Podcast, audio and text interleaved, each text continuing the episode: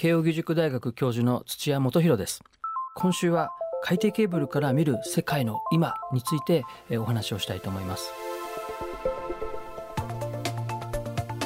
世界をインターネットでつなぐための重要なインフラ海底ケーブル。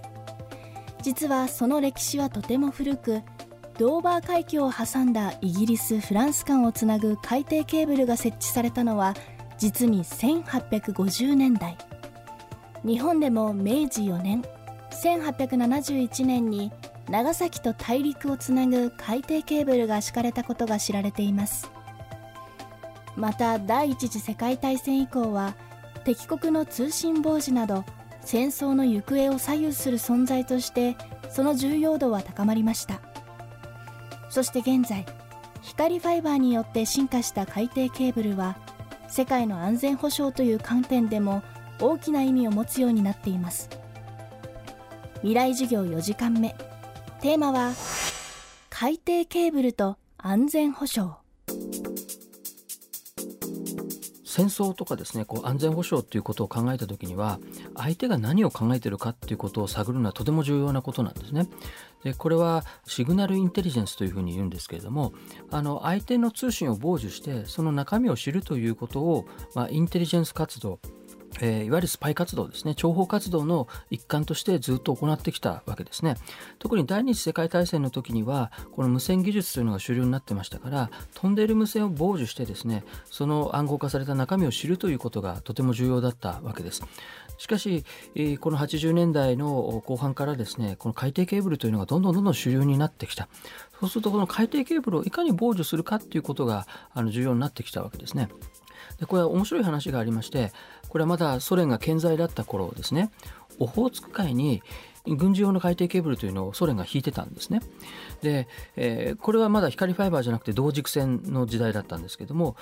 アメリカがですねこの海底ケーブルを傍受しようというふうに考えたわけです。でこの海底に潜っていってですねその海底にある海底ケーブルを見つけてそこにこう傍受装置というのをガチャンとくっつけたわけですね。これはこの同軸線がですね微弱な電波を出すんですね。でこの微弱な電波を記録しておいてそれを特殊な装置で再生をするとですね中にどんな通信が流れたかってことが分かったんですね。ところがこのアメリカ側にですね潜り込んでいたソ連のスパイがアメリカがあの海底ケーブルを見てるよ傍受してるよっていうふうにこう密告してしまったんですねそうするとソ連がびっくりしてわーっとですねそのオホーツク海にこう殺到してその機械を回収してしまったんですねでまあ、そういうことがあかつてはできました。しかし中身がですねこう導線から光ファイバーに変わったのでそういうことはできなくなった。なぜかというと光ファイバーの中を流れているのは電気信号じゃなくて光信号なんですね。この光信号っていうのはその微弱な電波なんて出さないわけです。そうすると海底で信号を傍受するということができなくなったので今はこの海底ケーブルが上がってきた陸上で通信を傍受するということが行われるようになってきました。その結果何が起きたのかというとアメリカやイギリス政府というのは法律を作りその法律に基づいて通信事業者に命令をして、えー、あなたのところに流れているデータを私たちにもよこしなさいということをやってるわけですね。これがあ2001年の911テロの後にアメリカ政府が大規模に行うようになったわけですつまり中東にいるテロリストたちがアメリカにいるテロリストたちとどんな通信をしているのかということをやり始めたわけですねでその時に誰がテロリストかっていうことを探すのは非常に難しいわけです。これはアメリカのスパイ機関のトップだった人が言ってましたけれどもこう藁の山の中からですね針一本を探し出すっていうのは難しいんだと。でそうした時にこの藁の山全部取って記録しとけと後から探せっていうことを言ったわけですね。でこれは明らかにプライバシーの侵害じゃないかと。テロリストの通信だけを見てるならわかる。でもそこにはアメリカ市民の全く関係ない通信も含まれてるじゃないかということを告発したのがエドワード・スノーデンという人でそのアメリカ政府がやってる通信傍受の実態っていうのを暴露したわけですね。ところがその後いろんな各国で調査が進んだ結果もうやってるのはアメリカ政府イギリス政府だけじゃないもう各国政府がやってる日本を除くっていうことになったわけですね。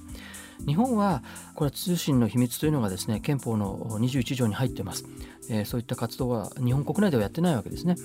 でそういう面で日本はそのサイバーセキュリティという視点から見た時にはですねちょっと不利になってるわけですね。まあ、多くの国の政府はプライバシーというのは重要だしかし人の命も重要だということでですねこの安全保障の目的のためにあるいは外交目的のために、え、通信を限定的な形ですが傍受し監視するということをやってるわけですね。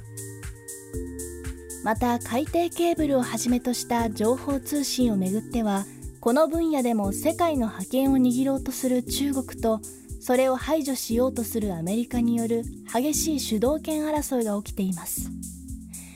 そしてすでに伝えられているところですが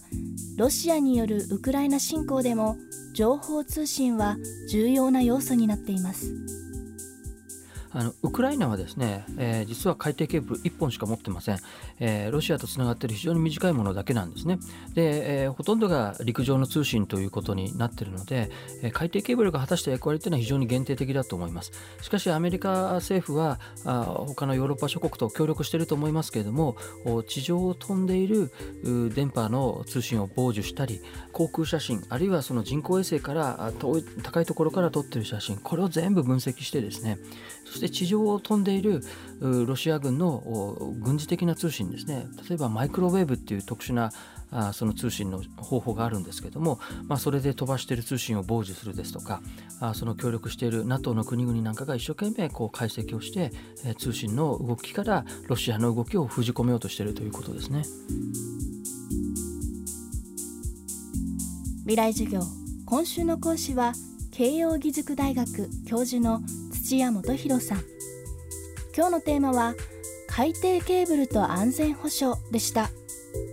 未来授業来週は劇作家演出家の根本修子さんの授業をお送りします。